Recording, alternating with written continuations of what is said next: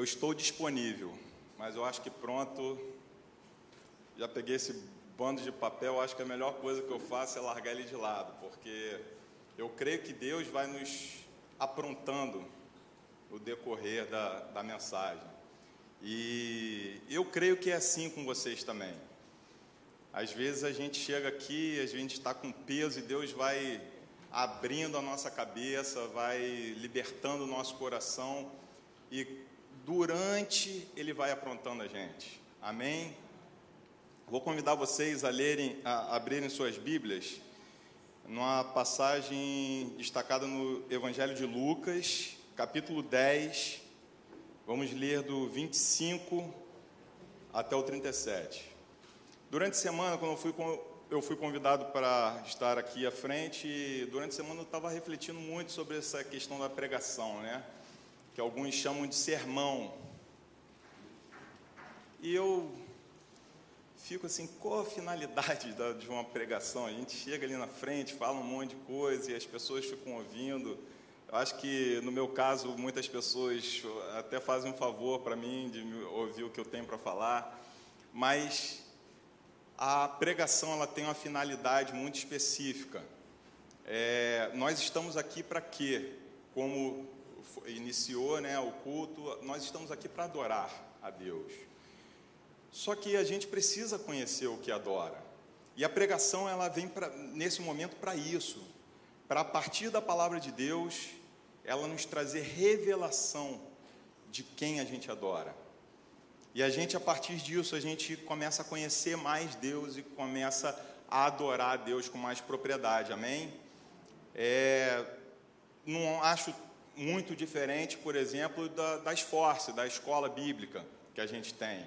E eu, é, poucas vezes eu venho aqui, mas é, muitas vezes eu, eu estou ali pregando também, pregando para os adolescentes a irmã Adelaide, Vivian e outros, Tatiana e outros, pregam aqui para os adultos.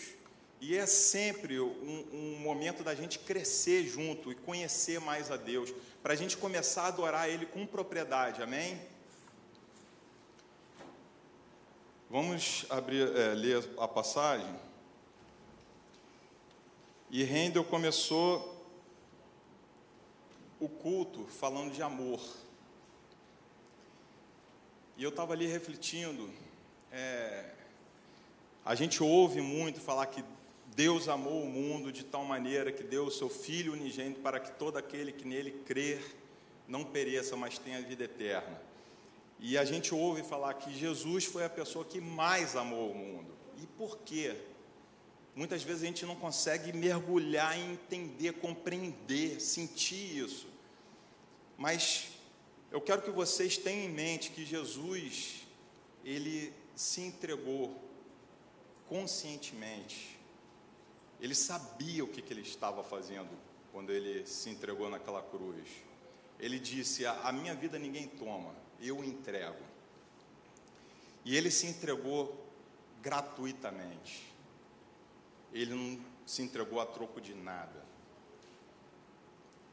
E é esse Jesus que está aqui agora sendo posto à prova por um estudioso da lei, um cara que sabia muito Bíblia, cara que sabia todas as leis daquela época dos judeus, e ele estava ali assim: vou apertar Jesus para ver se ele sabe mesmo.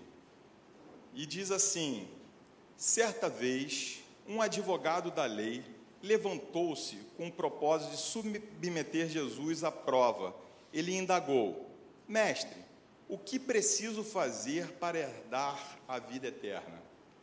Ao que Jesus lhe propôs: O que está escrito na lei? Como tu a interpretas? E ele replicou: Amarás o Senhor teu Deus de todo o teu coração e de toda a tua alma, de todas as tuas forças e com toda a tua capacidade intelectual. E amarás ao teu próximo como a ti mesmo. Então Jesus lhe afirmou: Respondeste corretamente, faze isso e viverás. Ele, no entanto, insistindo em justificar-se, questionou a Jesus: Mas quem é o meu próximo? Em algumas traduções, vizinho. diante do que Jesus lhe responde assim: Certo homem descia de Jerusalém para Jericó, quando veio a cair nas mãos de alguns assaltantes, os quais, depois de lhe roubarem tudo e o espancarem, fugiram, abandonando-o quase morto. Coincidentemente, descia um sacerdote pela mesma estrada. Assim que, o, que viu o homem, passou pelo outro lado. Do mesmo modo, agiu um levita, quando chegou, a, quando chegou ao lugar, observando aquele homem, passou ao largo. Mas um samaritano, estando de viagem, chegou onde se encontrava o homem, e assim que o viu, teve misericórdia dele. Então, aproximou-se, enfaixou-lhe as feridas, derramando nelas vinho e óleo. Em seguida, colocou-o sobre seu próprio animal, levou-o para uma hospedaria e cuidou dele. No dia seguinte, deu dois denários ao hospedeiro e lhe recomendou: Cuida desse homem, e se alguma despesa tiverdes a mais, eu reembolsarei a ti quando voltar. Qual destes três te parece ter sido próximo ou vizinho do homem que caiu nas mãos dos assaltantes? Declarou, declarou-lhe o advogado da lei, o que teve misericórdia para com ele, ao que Jesus lhe exortou: Vai e procede tu de maneira semelhante.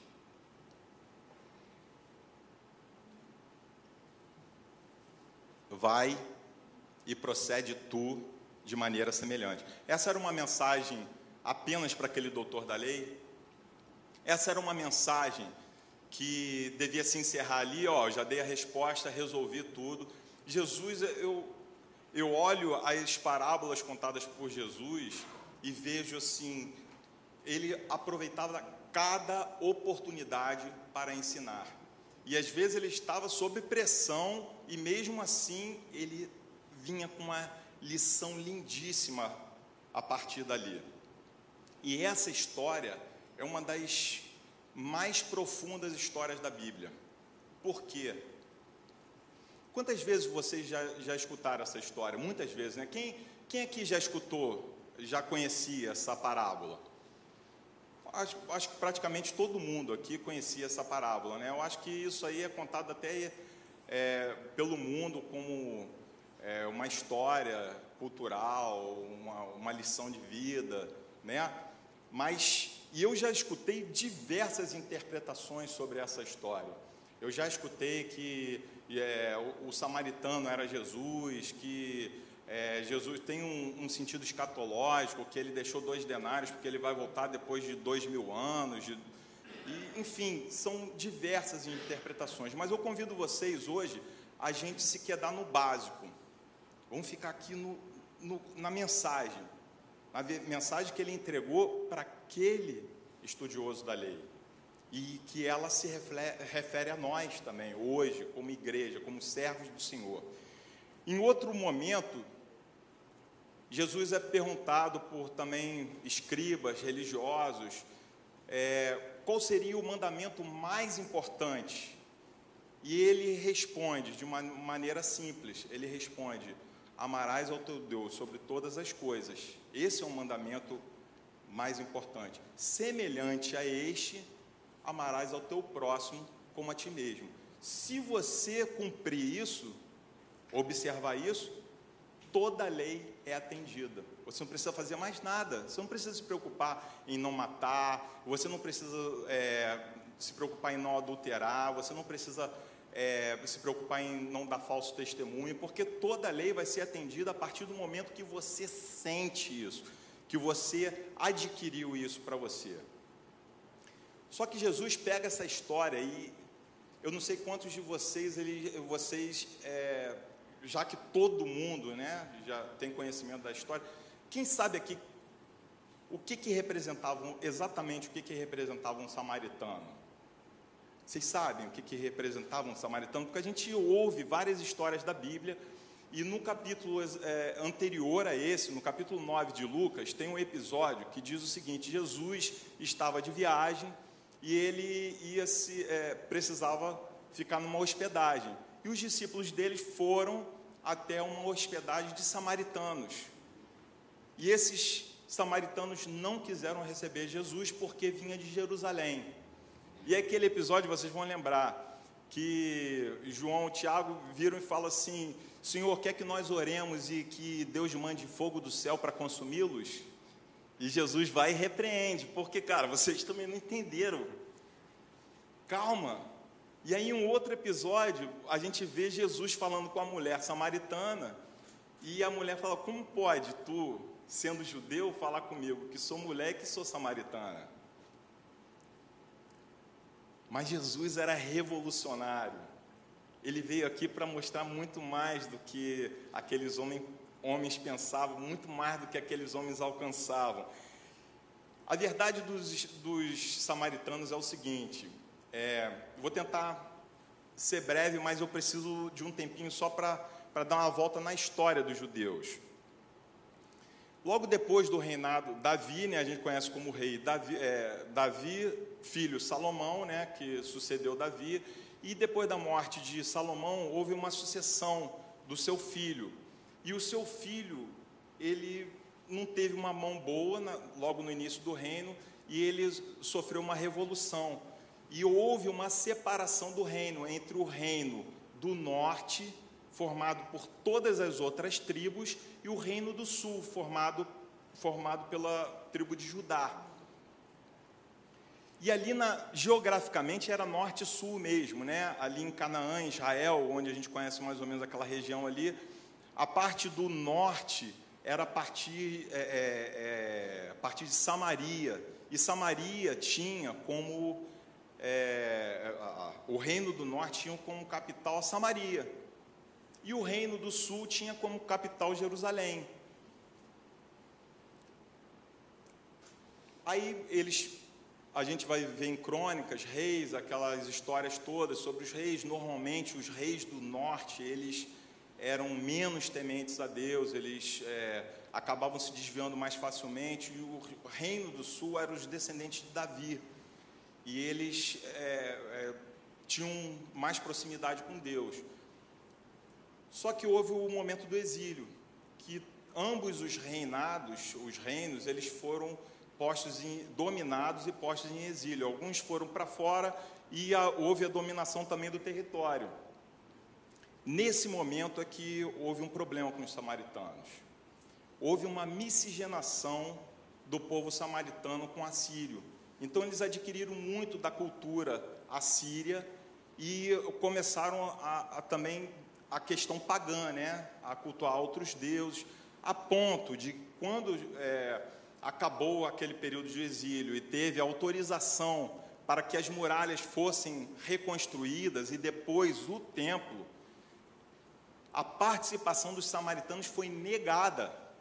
Eles não deixaram os samaritanos voltarem e ajudarem, porque eles sentiam que os samaritanos não eram mais judeus, eles não faziam parte daquilo ali eles não tinham a separação necessária para que eles integrassem aquele momento tão é, santo, tão especial daquele povo.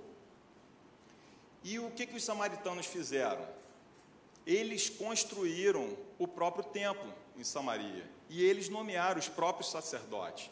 Então houve uma ruptura entre judeus a gente fala, ah, mas é um povo miscigenado, mas eles continuavam querendo cultuar o próprio Deus, ao Deus Yahvé. E aí Jesus vai até a, Samaria e é por isso que aquela mulher fala assim: os nossos pais dizem que a gente deve cultuar aqui no Monte Gerezim, mas o, vocês dizem que o lugar de culto a Deus é lá no Monte Sião, em Jerusalém. E aí Jesus fala o que? haverá o tempo, e já chegou, que os verdadeiros adoradores que conhecem a Deus o adorarão em espírito e em verdade, dentro do coração. Amém? E dentro dessa história, a gente observa que Jesus também não deixou barato. Ele podia ter colocado um monte de gente ali, né? um comerciante, podia ter, mas ele bota um, um sacerdote, um levita, para participarem da história. E quem eram os sacerdotes e quem eram os levitas? O sacerdote era o cara encarregado por cuidar do templo e oferecer sacrifício pelo pecado do povo, dele e do povo.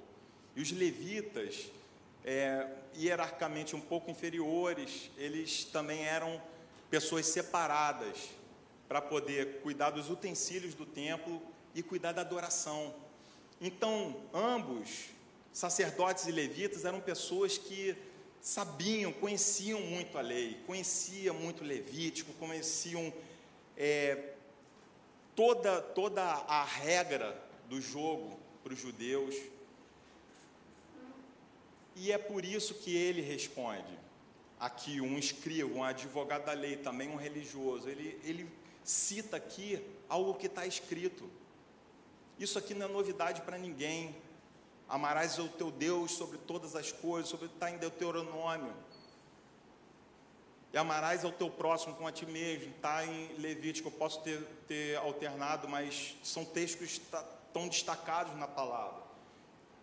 E Jesus fala para ele: respondeste bem, faz isso e viverás. Mas ele podia ter parado por aí, né? Mas o que, que ele faz? Ele meio que querendo se desculpar. Se eu não faço de repente, porque eu não entendi, e quem seria exatamente meu próximo? Eu eu tenho que fazer isso para todo mundo. O meu próximo é meu vizinho, é só aquele que mora do meu lado, é aquele que está na minha igreja. E aí Jesus vem com essa, essa história elucidativa para mostrar quem é o próximo, e por isso que ele usa o samaritano, uma pessoa que deveria odiar o judeu e o judeu ao samaritano. E assim, os religiosos passam ao, ao largo e o samaritano faz alguma coisa. E a conclusão de Jesus junto a esse escriba, advogado da lei, é uma que ela restou para todos nós. E dentro dessa, dessa construção de conhecimento de Deus, a gente hoje precisa nos perguntar: o que, que nós precisamos fazer hoje, aqui e agora?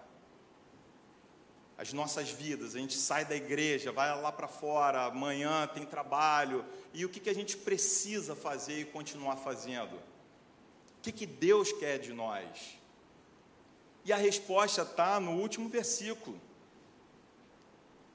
vai e procede tu de maneira semelhante. Então a gente volta para o samaritano e pergunta: o que, que ele fez? Que eu quero fazer igual. E eu separei três coisas que ele fez. A primeira coisa que o samaritano fez foi ver. A segunda coisa que o samaritano fez foi sentir. E a terceira coisa que o samaritano fez foi fazer. E eu acredito que existe uma sequência necessária entre essas três coisas. Eu preciso ver para poder sentir, e eu preciso sentir para poder fazer.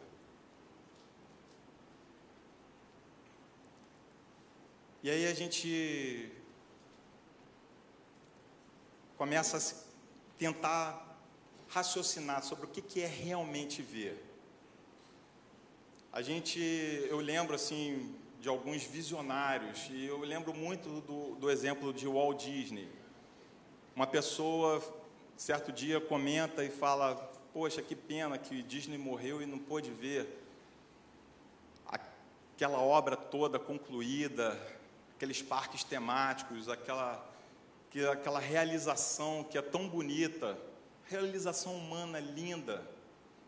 Que pena que ele não pôde ver. E a pessoa responde: Você que pensa que ele não viu? ele viu isso muito antes de ser realizado fisicamente. Outra pessoa que eu lembro é Steve Jobs. Steve Jobs é um cara, com certeza, um visionário. Ele começou a ver Bill Gates, ele começou a ver coisas antes de serem realizadas. E a partir daqui, dali, aquela visão foi tão forte, tão profunda, que eles conseguiram realizar algo que antigamente era inimaginável para o ser humano. E eu podia aqui ficar citando diversos visionários, mas uma coisa eu levanto para nós mesmos: nós precisamos ver. Isso aqui não faz sentido se a gente não estiver enxergando. E a gente pode falar do amor de Deus, a, quando, quando Handel leu no início, tem uma passagem do, de 1 Coríntios 13, que ele fala: Ainda que eu desse o meu corpo para ser queimado, que eu entregasse todos os meus bens aos pobres, se não tiver amor, de nada valeria. Por quê? Tem gente que pode fazer isso sem ter amor? Tem. O cara viu e viu uma coisa diferente. Religiosos, pessoas, a gente vai lá no ISIS, né? E você vai ver gente entregando a vida, se matando, entrando no avião para explodir lá nas Torres Gêmeas. Porque viram, mas viram o quê? E nós precisamos ver aquilo que é verdade e aquilo que está separado para nós. Hoje na a sociedade ela está cada vez mais assim como é que eu, a palavra que eu possa falar que não, individualista. Eu não diria individualista, é uma palavra ruim. Eu acho que um, um, uma sociedade meio que cada um, acho que as pessoas não se importam um com os outros. E separado, como egoísta, pode ser. E eu tenho hoje o costume, recentemente eu adquiri o costume de acordar cedo, né? Eu acordava mais tarde, mas hoje em dia eu acordo cedo por causa do Olive para poder deixar a Vivian dormir. E a gente está abençoado, assim, porque está morando pertinho da praia de Cambuinhas, então normalmente de manhã eu pego o carrinho e vou até o calçadão de Cambuinhas e fico passeando de um lado para o outro. Essa semana foi, foi engraçado, porque eu fico passeando normalmente embaixo de uma amendoeira grande que tem ali, porque tem sombra. Então eu vou, volto, vou, volto, dou 50 voltas ali e fico naquele canto. Hoje, é, na, acho que na segunda-feira, foi até o dia eu acho que eu te encontrei. A Vivian também estava passeando lá. E eu encontrei dois amigos. Eu estava com dois sujeitos, né? e eram poxa, eu fiquei muito feliz de encontrar esses amigos. E a gente foi caminhando. Nesse dia não estava o sol muito forte, eu fui caminhando até o final da praia com eles para poder aproveitar e conversar. E eu fui e eu vou cumprimentando as pessoas. Bom dia, bom dia, tudo bom? Aí, em determinado momento, um dos amigos falou assim: pô, você conhece todo mundo? Eu falei: não, olha só, eu já estou caminhando aqui há algum tempo já. E eu tenho isso para mim, que eu, eu gosto de falar com as pessoas. E eu olho para todo mundo. Eu vou olhar e vou rir. Se a pessoa olhar para mim e rir de volta, aí eu, eu falo bom dia. E tem pessoas ali que elas sorriem gratuitamente. E é tão gostoso receber um sorriso de uma pessoa, você de manhã cedo já. Cara, gera uma, uma energia, uma interação tão legal. Mas tem pessoas que, e eu acho que a maioria delas, que a pessoa até vira para o lado para não ter que falar. E a sociedade hoje em que a gente vive, eu acho que está meio assim, né? Eu acho que cada um na sua, é, as pessoas não se interagem. Por que, que elas não se interagem? Existem fortalezas dentro de nós Existem coisas que foram construídas desde o dia do nosso nascimento. E uma delas é o medo. São traumas que normalmente entraram nas nossas vidas, não sei por que razão, mas ocorreram e a gente precisa se livrar delas. Então, às vezes, eu tive uma, uma experiência ruim em determinado momento, e essas pessoas eu tenho que, quando eu enxergo, eu tenho que olhar para elas e ver isso, porque a minha visão não é minha, é uma visão superior à minha, que é a visão de Deus. E Deus, quando olha para a gente, com todas as nossas dificuldades, com todos os nossos defeitos e todos os nossos pecados, Ele olha por cima. Então, aquela pessoa que passou do nosso lado, ela pode ter passado um trauma terrível de relacionamento. E ela hoje ela tem medo de se relacionar. E muitas vezes a gente fala assim, cara, que pessoa antipática. Não vou mais falar com ela não. Eu confesso, eu continuo olhando, tá? Eu continuo olhando e rindo, mas é, aí também não tem jeito. Eu não posso invadir a pessoa, a não ser que Deus me dê uma revelação para que haja uma cura ali naquele lugar. Outra coisa que ocorre às vezes é orgulho, né? A gente eh, não tem medo necessariamente, mas a gente, como a gente está falando, a gente tem orgulho. Ah, ele não olha para mim, eu também não vou olhar para ele. Né? E a gente já construiu, de acordo com as nossas experiências, muitas verdades, fortalezas em nossas vidas. E eu lembro de um exemplo que eu estava na mesa de um restaurante, né? E de repente, a gente sem perceber, chega um, um, uma pessoa e, e faz assim, e fica. Como a gente já está acostumado, tanta gente folgada nessa vida. O amigo, tá tudo bem aí? O cara, desculpa. O cara era cego. Agora, quem de vocês não passou por isso? Eu passo isso quase sempre. Quando eu estou no trânsito, a gente às vezes está lá, né, na nossa aflição de chegar logo no lugar e tem um cara parado com o carro na frente. E quantas vezes eu já fiquei nervoso, sentei a mão na buzina e quando a gente vai passar, você vê o cara, o cara está numa dificuldade e você ainda passa direto e vai embora, nem ajuda o cara. Rio, porque, cara, acontece com a maioria de nós. Mas essas são coisas que a gente precisa lidar para a gente superar essa posição em que a gente se encontra.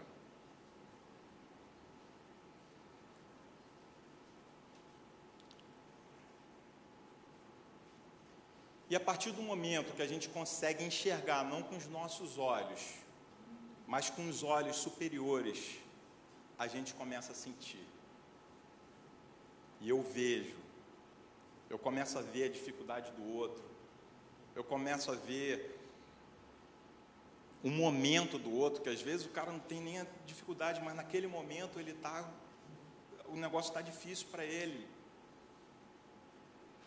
e eu começo a sentir. E essa foi a segunda coisa que naturalmente surgiu no samaritano. A Bíblia diz que ele teve misericórdia. E ele teve misericórdia diferente dos outros. E quem eram os outros? Isso aqui não é uma lição só para a igreja, mas é para a igreja também. Por que, que Jesus aqui, ele destaca personagens tão caricatos? O único personagem que eu acho que ele não, não descreve socialmente é a vítima. Era um homem. E o homem foi assaltado, os bandidos, né, que eram maus, a ponto de não ficarem satisfeitos só por roubar as coisas deles, mas levar todos os pertences dele, deixar o cara a própria sorte. E você imagina você a própria sorte numa estrada. Eu, eu, deixa eu, explicar outra curiosidade. Ele, Jesus ainda pega essa, essa rota E tem muita gente que fala assim: ah, o cara descia de Jerusalém para Jericó, e Jericó era o pecado, representa o pecado, Jerusalém a santidade, e o cara estava indo para o pecado. Olha só, aquela ali é uma rota comum naquela época. E era uma rota que deveria ser feita por comerciantes. Jericó era uma grande cidade. E Jerusalém era uma grande cidade. Só que existe uma curiosidade entre geograficamente entre essas duas cidades que eu acho que nenhum de nós que não esteve lá e não esteve lá principalmente na época em que hoje deve existir estradas muito boas, pavimentadas e tudo mais, mas naquela época as estradas não eram pavimentadas e a distância de altitude entre Jerusalém e Jericó, sabe quanto é? Mais de mil metros, por 27 quilômetros. Então a distância não era tão longa, mas era uma, um terreno acidentado, uma descida enorme. Jerusalém tem 780 e poucos metros acima do nível do mar. E Jericó tem menos 250 e poucos, se eu não me engano, é, abaixo do nível do mar. E naquela, naquele tipo de estrada era muito comum também os, os ladrões se aproveitarem. O cara está ali na dificuldade, descendo, às vezes com o seu animalzinho, e o cara, pô, tá sujeito. Hoje em dia as lombadas, né, são nosso terror, né? Você passa uma lombada, você, quer dizer, agora a polícia fez um excelente trabalho e a gente está sob controle por enquanto. Mas é, as lombadas eram lugares de perigo, né? Porque você ficava pensando, ah, vou reduzir o carro e quem diz que não tem um assaltante aqui? E aquele, aquele, aquela vítima descendo e andando com cuidado era fácil você ver assaltantes escondidos e aqueles homens fizeram isso com ele. E o samaritano viu, ele conseguiu ver, mas e sentir mas os religiosos viram, porque a Bíblia diz que eles perceberam e passaram ao largo. O que, que significa isso? Primeiro, eu acredito que eles não viram como se deveria ver, e por isso eles não sentiram. E por não sentir, eles simplesmente não entenderam o que, que aquele homem estava passando, o que, que aquele homem precisava e qual era o papel deles, porque eles sabiam. Amar o teu próximo como a ti mesmo. Mas quem é o meu próximo? Como que se quisesse desculpar. Eu, eu uso muito, alguém falou enquanto eu estava buscando uma palavra, egoísmo. E para a gente entender o amor, se eu perguntar qual o antônimo de amor para vocês, vocês vão falar que é ódio, né? Eu acho que a maioria das pessoas busca dessa forma. E eu não acho errado, eu, eu acho que é, é difícil a gente entender se a gente acha, buscar nessa palavra o antônimo de amor. Você imagina um casal e certo dia eles acordam e estão tomando café, e o marido vira para a esposa e diz: A gente precisa se separar. E eu não sinto mais nada por você. Esse homem está odiando a esposa dele? Não, não necessariamente. Isso que acontece. A gente usar como ódio o antônimo, a gente vai falar assim: ah, mas eu não odeio ninguém, então eu amo. Não é verdade.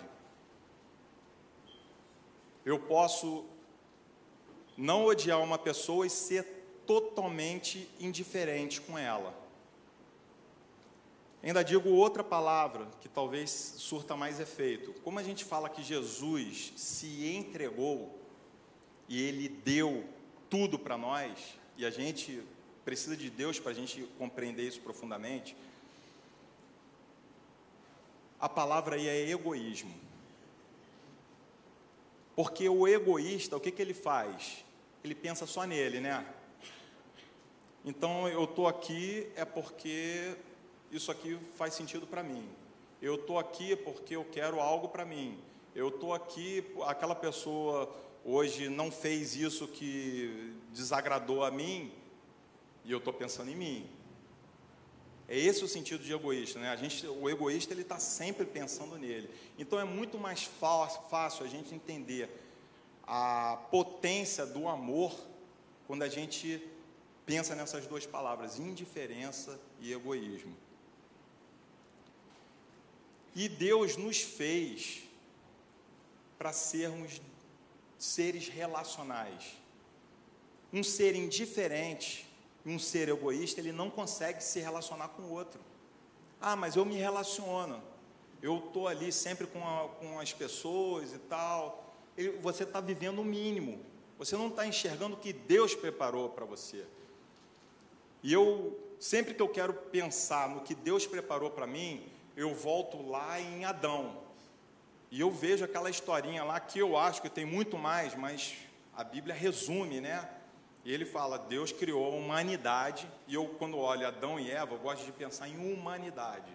Eu não gosto de Adão, humano, e Eva, humano, junto com Adão.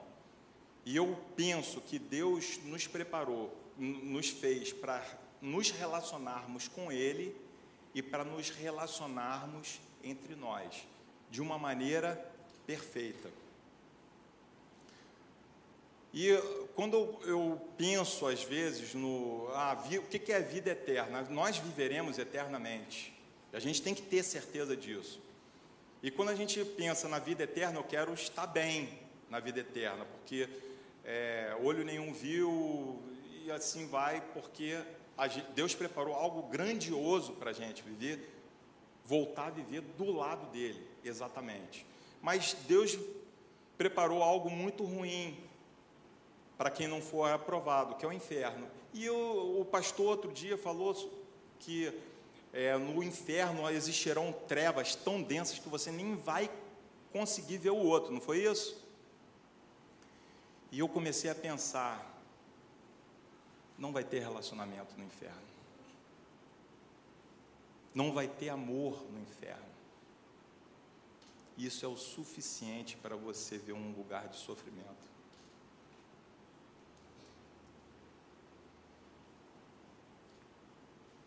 Imagina um lugar onde você não consegue se relacionar com ninguém. Hoje em dia a gente teve a pandemia, tem gente que está falando em lockdown de novo, e está todo mundo desesperado. Ah, não, lockdown não, pelo amor de Deus. Me bota para morar com minha sogra, mas lockdown não. Brincadeira, eu amo minha sogra e a gente se dá muito bem, muito bem mesmo. É porque é a única piada assim que faz sentido na vida de vocês. Né? Mas as pessoas estão falando em lockdown e eu devo ter ficado até vermelho, sogrinha.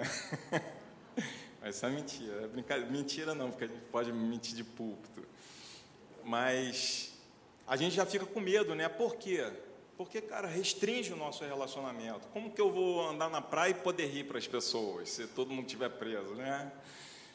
Mas existe muito mais que isso. Imagina um homem preso numa solitária. Você quer dar um castigo ruim para um, um preso? é botar ele numa solitária durante um tempo e o cara fica louco ali.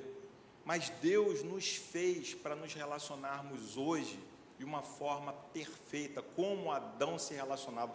O sentimento de Adão não era um sentimento familiar. A gente lê Adão e Eva, a gente pensa na relação que a gente tem hoje com a nossa esposa. E a relação de, da humanidade, Adão, Eva e sei lá quem mais, é um relacionamento perfeito de união, onde existiam um só pensamento, assim como existe na Trindade.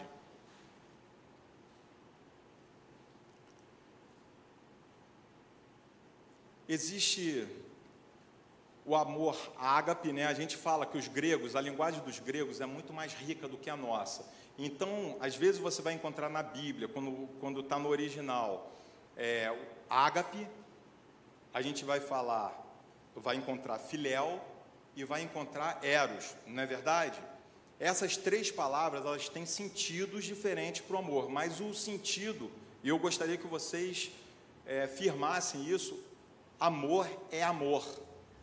Só que Deus preparou algo, uma construção hoje na nossa limitação de amor. Então hoje, por exemplo, eu tenho a minha esposa e eu amo Eros. E eu tenho os meus filhos e amo Filéu. E é muito mais fácil a gente amar a nossa esposa e os nossos filhos do que as outras pessoas, é ou não é? Eu ensinando para os adolescentes, eu, eu dizia: Poxa, quem é a pessoa que você mais ama na vida? E eu acho que a totalidade disso, meus pais, minha família. E a gente, quando muito, né? A gente ama a nossa família, porque tem muita gente que nem a família ama. Mas dentro da nossa restrição de amor, Deus preparou núcleos para a gente treinar isso. A gente precisa amar a nossa família. Mas Deus preparou uma família muito maior para depois.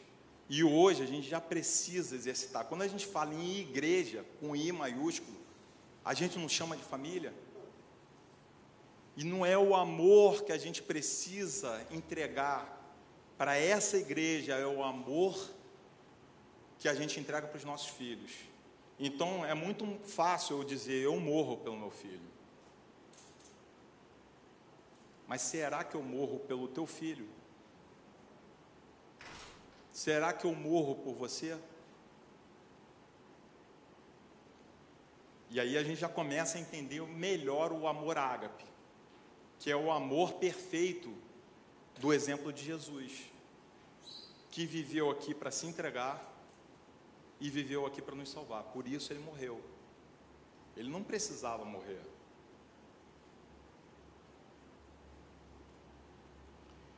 Infelizmente, a gente hoje em dia a gente começa a ter uma visão individualista.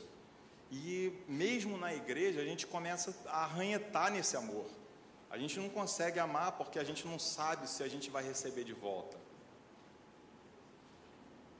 Eu não sei se eu consigo amar porque eu, eu posso estar fadado a não ser correspondido. Que amor é esse? O amor lança fora todo medo. Eu não preciso ser correspondido, eu simplesmente amo. E olha, eu tenho experiências desse amor. É...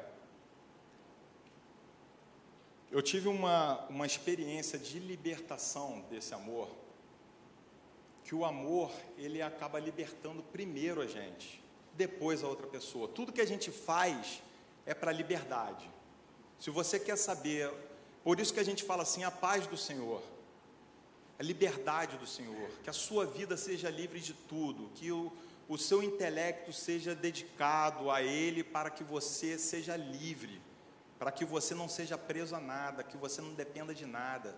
E nesse momento, eu, eu lembro assim de um, um momento que eu tive com meu pai. E eu normalmente levo as crianças, levava, né, levava mais antes da pandemia, levava as crianças lá na casa deles, né, para eles poderem ver um pouquinho e tal. E às vezes era um momento difícil, porque eu estava na correria e tal, e eu levava lá. E um certo dia, eu levei.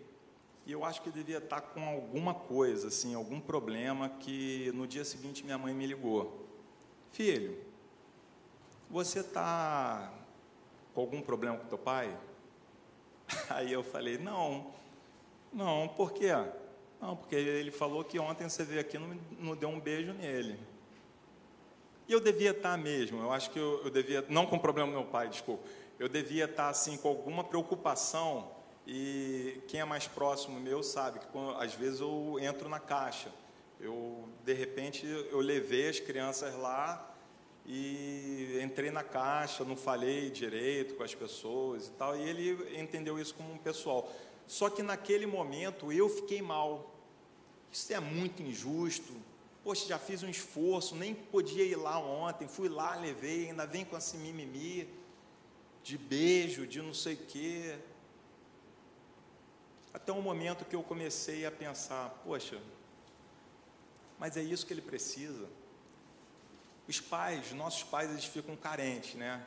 Depois de um tempo, eles, eles ficam carentes, eles precisam de atenção. Essa semana a gente encontrou um senhorzinho ali no mercado, ele não disse isso não, mas foi tão legal. A, a gente estava com os três filhos, eu e a Vivi. E de repente a gente está ali na, na, no Gramarchia, na área de padaria, e ele chega, ah, desculpa eu falar, mas não dá tanta saudade. Ah, eu vi seus filhos pedindo chocolate, e eu lembrei dos meus, um está em Portugal, outro está em São Paulo. E, poxa, eu sinto tanta saudade, passa tão rápido. Aí eu falei, poxa, que legal, né? Que, que coisa bacana você, porque a gente automaticamente a gente volta para os nossos filhos e daqui a pouco eles vão crescer, cara. E aí, quando cresce, às vezes saem de casa. E quando saem de casa, a gente sente saudade. E eu acho, eu acho que foi isso que meu pai sentiu naquele momento. E aquele aquele mimimi né, dele era simplesmente um sentimento, a forma dele de se expressar sobre isso. E eu lembro que eu estava no trabalho nesse dia e Deus moveu isso na minha mente. E quando Deus moveu isso na minha mente, eu automaticamente falei: não, vou lá hoje. Eu volto do trabalho, passo lá e vou dar um beijo nele. Ele falou que eu dei um beijo, vou lá exclusivamente para demonstrar atenção. E eu vou te falar, não precisou chegar lá para aquele sentimento sentir de mim. Eu fui automaticamente liberto. E olha que eu estava amargurado, eu estava me sentindo injustiçado. Mas a partir do momento que Deus moveu isso sobre a minha mente, eu não precisei lá dar o beijo. Sabe o que aconteceu? Eu passei lá e ele não estava. ele estava passeando, mas eu falei: olha, fala com ele, que o filho dele veio aqui exclusivamente para dar um beijo nele, que eu amo ele. E eu tenho certeza que se existia algum pensamento que estava prendendo ele, isso libertou ele também naquele momento. Amém? O amor, ele vem para nos libertar.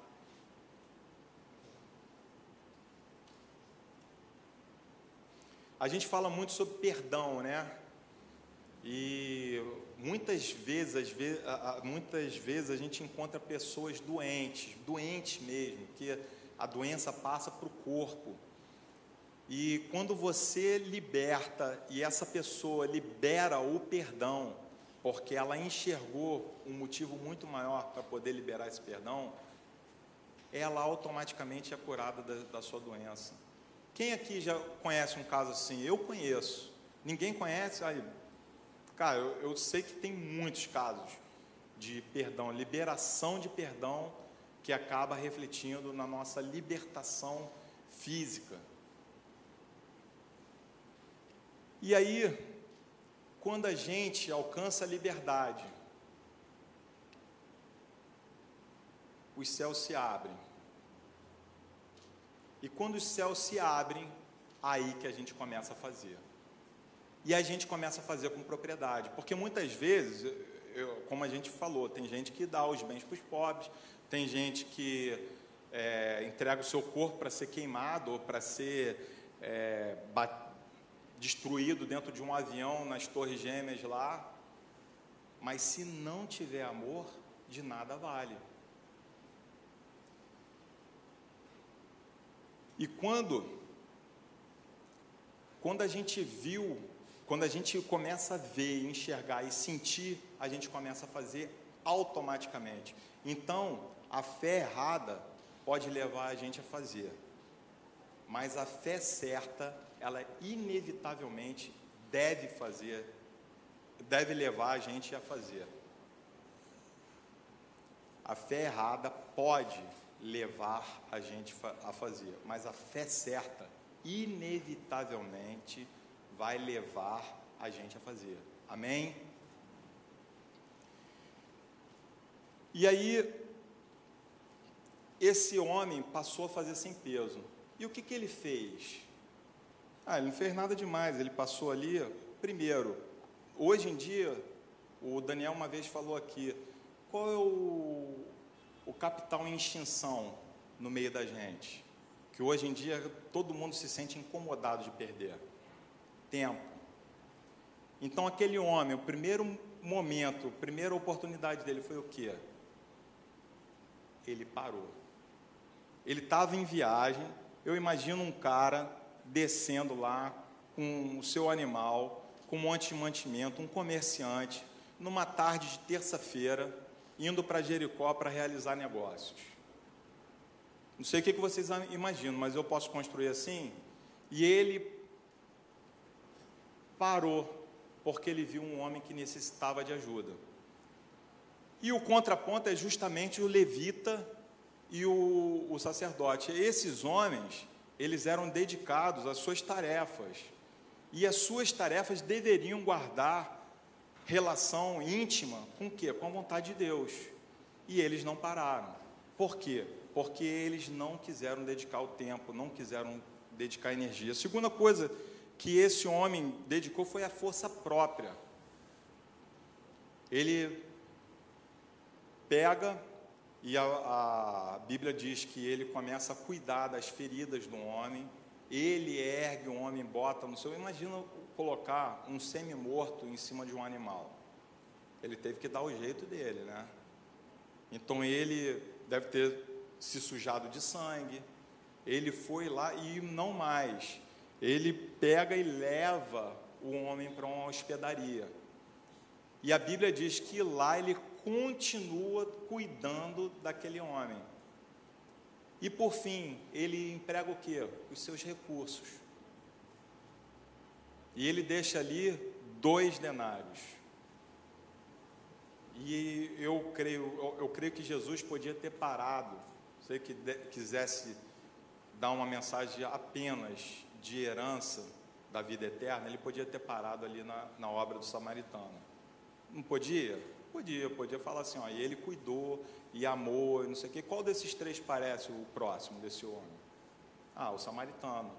É, já concluiu, não concluiu, mas ele deixou lá com o hospedeiro, empregou recursos e esse homem deu continuidade ao tratamento.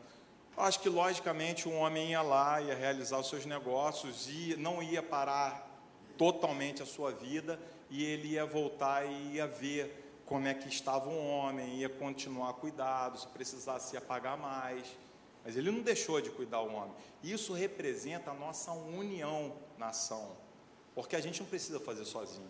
A gente não deve fazer sozinho. Eu acho que quando a gente faz e se une com o outro, é, é muito mais prazeroso, é muito mais completo. Porque tem coisas que eu sei fazer, tem coisas que você sabe fazer. E nós podemos fazer coisas melhores juntos. E aí eu lembro também de um, uma questão, porque a gente fala assim, mas eu já faço. E o que, que você faz? Ah, eu faço, eu ajudo meus filhos. Ó, eu tenho três filhos e eu, eu vou comprar um apartamento para eles, eu vou comprar algumas coisas para eles e eu vou pagar a escola para eles, e eu vou cuidar deles, e isso já é suficiente para mim, porque já é muito trabalho, três filhos, né, Vivi? Três filhos dá trabalho, não dá? Dá trabalho, não dá, Leandro?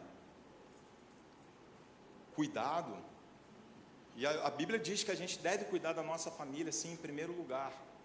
Só que a gente precisa superar isso. E cuidar de filho, cuidar de amigo não é o suficiente. A Bíblia diz para a gente fazer o quê? Amem os seus inimigos. E o, o personagem do samaritano ele demonstra muito bem isso. Ele amou o inimigo dele. Porque se vocês amarem os seus amigos e as pessoas que estão debaixo do seu teto, que diferença fazem vocês em relação aos gentios? Mas quando a gente começa a amar os nossos inimigos, o céu se abre. Então não existe, não, não, não existe realização de Deus se não tiver amor. A gente às vezes fica pedindo por dons, né? E qual o dom que você mais gostaria de ter? Eu gostaria de ter dom de profecia, de poder ver mais à frente, de ter essa visão bem clara do que Deus quer e poder passar isso para o povo. Profetizar é muito legal. Ah, eu gostaria de ter o dom de línguas, porque isso eu me edifico. Ah, eu gostaria de ter o dom de curar, porque olha só, você imagina, cara, sobrenatural, uma pessoa ali na cadeira de roda, eu imponho a mão em, eh, em nome de Jesus, essa pessoa levanta e fica curada. Dificilmente você vê alguém se preocupando com o dom do amor. E esse é o maior dom. Na verdade, essa é a condição sine qua non, os outros dons existem.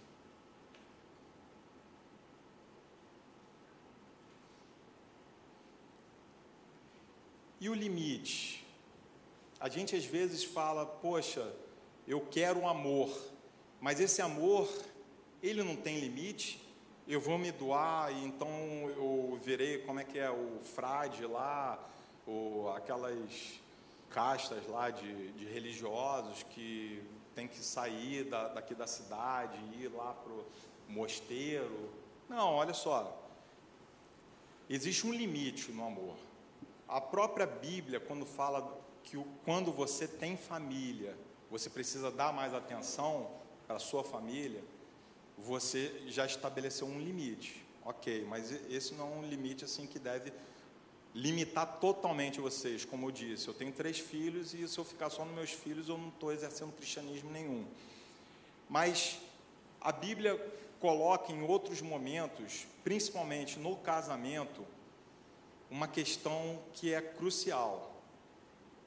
A Bíblia manda, quando existe um marido que não tem a fé e uma mulher que tem a fé, o que, que deve fazer essa mulher em relação à casa?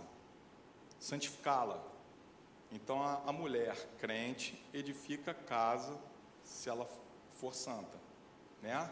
E aquele marido não crente pode um dia vir a se possuir essa fé. Um exemplo que eu lembro, um pastor, pastor Lincoln, acho que contou. Ele dizia o seguinte: tinha um homem que traía a mulher. E a mulher já estava cansada de, de é, esperar aquele homem, aquele homem chegava bêbado, com cheiro de álcool, né, de noite, e ela já tinha aquela desconfiança forte que ele estava com mulheres e tudo mais. E ele chegava lá e ela falou: Cara, eu vou me separar porque eu estou sendo crente. Aí ele deu a, a seguinte luz para ela: falou, mas você tem brigado? Ah, eu brigo, cara, quase saio no tapa com ele. Então você vai, vai usar uma estratégia diferente. A partir desse momento, quando ele chegar em casa, você vai preparar um café para ele, você vai preparar um banho para ele, e você vai mostrar simplesmente que você o ama. E aquela mulher começou a fazer isso. E a, a partir daquele, daquele momento, o homem parou de fazer o que ele fazia. E ele se converteu. A fé chegou até ele através da santificação da mulher. A limitação, a Bíblia coloca uma limitação de, ela fala assim, mais Imagina que você, tendo essa fé, você está vivendo com uma pessoa que não tem essa fé. E você, por mais que você santifique a sua casa, essa pessoa não quer. E a Bíblia fala assim: se não quiser realmente, você pode separar dele. Porque aí que está o, que a gente deve grifar. Porque Deus não te deu espírito de prisão. Vocês entenderam? O limite do nosso amor é aquilo que muitas vezes as pessoas têm colocado o sentido de amor como uma prisão. Você não precisa ser aprisionado a pessoas. Você simplesmente precisa amar, sentir e fazer. Concluindo, Como Rendel leu essa passagem em 1 Coríntios 13, e eu já, eu acho que a gente já falou bastante sobre isso aqui. Eu gostaria de ressaltar a segunda parte desse capítulo. Lendo ele, eu de repente eu acho que abri uma visão sobre algo que eu já acreditava. Que, que Deus tem preparado para a gente? Porque a gente vive segundo uma esperança, segundo uma fé e uma esperança, né? E a gente tem que saber o que, que a, gente, a gente quer, aquilo que a gente acredita. E Deus vai levar a gente, está levando a gente numa direção. E qual é essa direção? E lá no, a partir do versículo 8, Deus coloca ali a nossa condição e aquilo que Ele tem preparado. Vamos ver? A partir do versículo 8: O amor jamais morre, todavia as profecias deixarão de existir, as línguas cessarão, o conhecimento desaparecerá. Porquanto em parte conhecemos, em parte profetizamos. Quando, no entanto, chegar o que é perfeito, o que é imperfeito será extinto.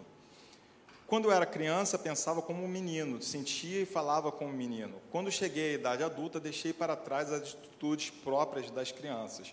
Agora, portanto, enxergamos apenas um reflexo obscuro, como em um material polido. Entretanto, haverá o dia em que veremos face a face. Hoje conhecemos em parte então conhecerei perfeitamente, da, man, da mesma maneira como plenamente sou conhecido. Sendo assim, permanecerá até o momento, permanecem até o momento, desculpa, eu até fiz o gesto errado aqui. Sendo assim, permanecem até o momento esses três: a fé, a esperança e o amor. Contudo, o maior deles é o amor. O que, que ele está dizendo aqui? Ele está dizendo que hoje a gente é restrito no amor. A gente tem as nossas deficiências, sim, sobre as quais a gente precisa lutar e se construir, pedindo a Deus que Deus nos construa e nos ajude, porque a gente não tem condição de ter esse amor ágape. A gente, quando muito, tem condição de ter o amor filéu e o amor eros. Mas a partir do momento que Deus começa a mostrar a gente, a gente tem que exercitar no sentido de que um dia esse amor vai ser perfeito, porque vocês pensam, ah, eu vou para o céu. E o que, que é o céu? E eu, eu falei aqui, o céu é um lugar de relacionamento.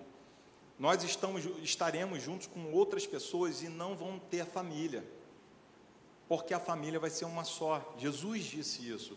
Ele falou que não, as pessoas não se casarão nem se darão em casamento. Então a Vivian não vai ser minha esposa no céu. O Bernardo não vai ser meu filho no céu. Mas eu vou conseguir amar o Bernardo e a Vivian da mesma forma que eu amo, vou conseguir amar todos vocês. Porque hoje a gente vê limitadamente, como ele diz, como, como se a gente enxergasse em cima de um, uma chapa de metal polido. Sabe que você vê ali não é um espelho exatamente, mas vai ter um dia que a gente vai chegar e vai ver face a face. E a partir desse dia, a gente vai ser perfeito vai conseguir amar irrestritamente. Mas hoje, a gente precisa buscar esse amor irrestrito, porque o reino de Deus já está no meio de nós. E juntamente com o reino de Deus está a apostasia. Se a gente for ver lá em Mateus 24, quando Jesus está prevendo o que acontecerá, ele fala que o crescimento da maldade, e a maldade vocês de repente estão pensando nos ladrões, mas eu estou pensando no, no levita e no sacerdote. Sendo assim, ele no, no versículo seguinte, ele fala o seguinte: numerosos falsos profetas e enganarão a muitos. Por quê? Porque eles tirarão do centro da igreja, do centro da fé, o verdadeiro sentido dele. Qual é o centro da igreja, o centro da fé? Que se a gente obedecer, a gente vai obedecer a toda a lei. O amor. Então, nesse momento, a gente começa a apostatar da fé. E já começamos há muito tempo. E ele fala: a, existe uma trindade teológica, tá? Eu já vou concluir. Sendo assim, permanecem até o momento esses três: a fé, a esperança e o amor. Contudo, o maior deles é o amor. Por quê? A fé não é importante, a esperança não é importante, mas existe uma sequência aí. E essa é uma verdade que é como se fosse uma trindade. Todos esses conceitos dependem um do outro. Quer ver? Eu tenho a fé em Deus. A partir daquela fé, entra na minha consciência, porque eu tenho certeza. E a partir dessa certeza, em que, que eu tenho certeza? Eu tenho certeza numa realização, então isso gera em mim uma expectativa de que algo aconteça. E o que, que tem que acontecer para realizar essa expectativa? O amor. O mundo sem amor seria um caos. O céu sem amor não seria o céu. Por isso ele termina dessa maneira: a fé, a esperança e o amor. Quando o amor desaparece do mundo e desaparece de dentro da igreja, o que, que é a primeira coisa que a gente perde? A fé e a esperança. Amém? Amém? Vocês estão comigo mesmo?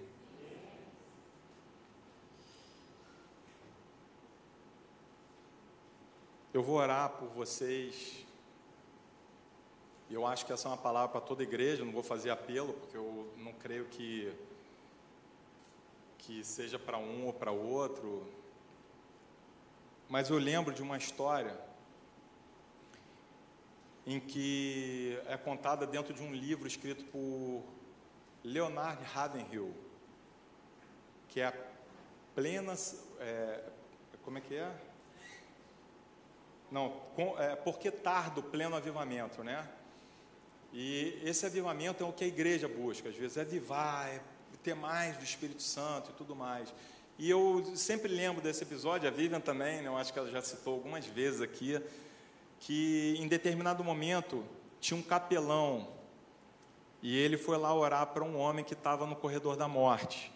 E esse homem já estava caminhando para ser executado, e aquele, aquele capelão foi é, no meio do caminho e se recitando é, palavras sobre salvação, é, sobre é, destruição, e aqueles que não acreditarem serão destruídos, e aqueles que acreditarem é, herdarão a vida eterna e tal.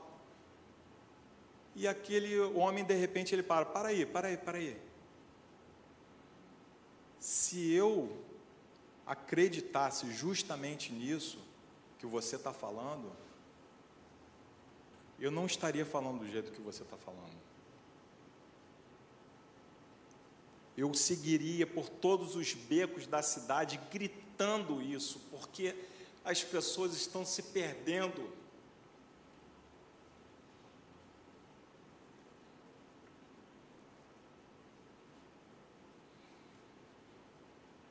As pessoas vão morrer e já estão mortas porque amor é vida. Se a pessoa não tem amor, ela já morreu. Você quer ver uma pessoa deprimida? Ela deixar de acreditar no amor. Eu não vou entrar em polêmica, de, que eu não sou psicólogo nem, nem médico para falar, mas existe uma reação química, sim, mas essa reação tem tem um momento anterior, creio eu. E as pessoas estão se perdendo deprimidas porque não acreditam mais, não tem razão de existir. E a gente precisa enxergar isso. A gente precisa sentir isso. E a gente precisa fazer. Amém? Pai, nós te agradecemos, Senhor, por tudo que o Senhor falou nessa manhã, nós te entregamos, Senhor, as nossas vidas, Senhor, crendo que o Senhor continuará falando aquilo que não foi suficiente para entrar nos nossos corações, Senhor. Amolece, Pai, nos dá sensibilidade, nos dá visão, Deus. Senhor, nós queremos sentir o Teu amor verdadeiramente. Senhor, não nos deixa perder ou cair. Senhor, dentro das nossas casas, que esse seja o núcleo principal do amor. Pai, que saibamos, Senhor, aquilo que estamos fazendo aqui, e que a partir de Ti somente, Senhor, sejamos alimentados, e que não sejamos miscigenados, Senhor, com as culturas desse mundo, que não sejamos misturados, Senhor, com as, as culturas pagãs, Senhor, de idolatria, coisas que muitas vezes têm nos cheirado essa consciência de esperar em Ti, de acreditar em Ti, de realizar em Ti, Pai. Senhor, em nome de Jesus, continua fazendo no nosso meio, em nome de Jesus, Pai.